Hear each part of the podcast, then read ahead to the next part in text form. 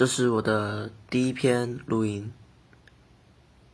我现在要讲一个故事，一个让我曾经很伤心的故事。我有一个同学，叫做小蔡，他是个很活泼外向的人，跟我这个很内向的人比起来，他有很多朋友。而小蔡是我唯一的朋友，跟他在一起我很愉快。可是有一天，他被端走了。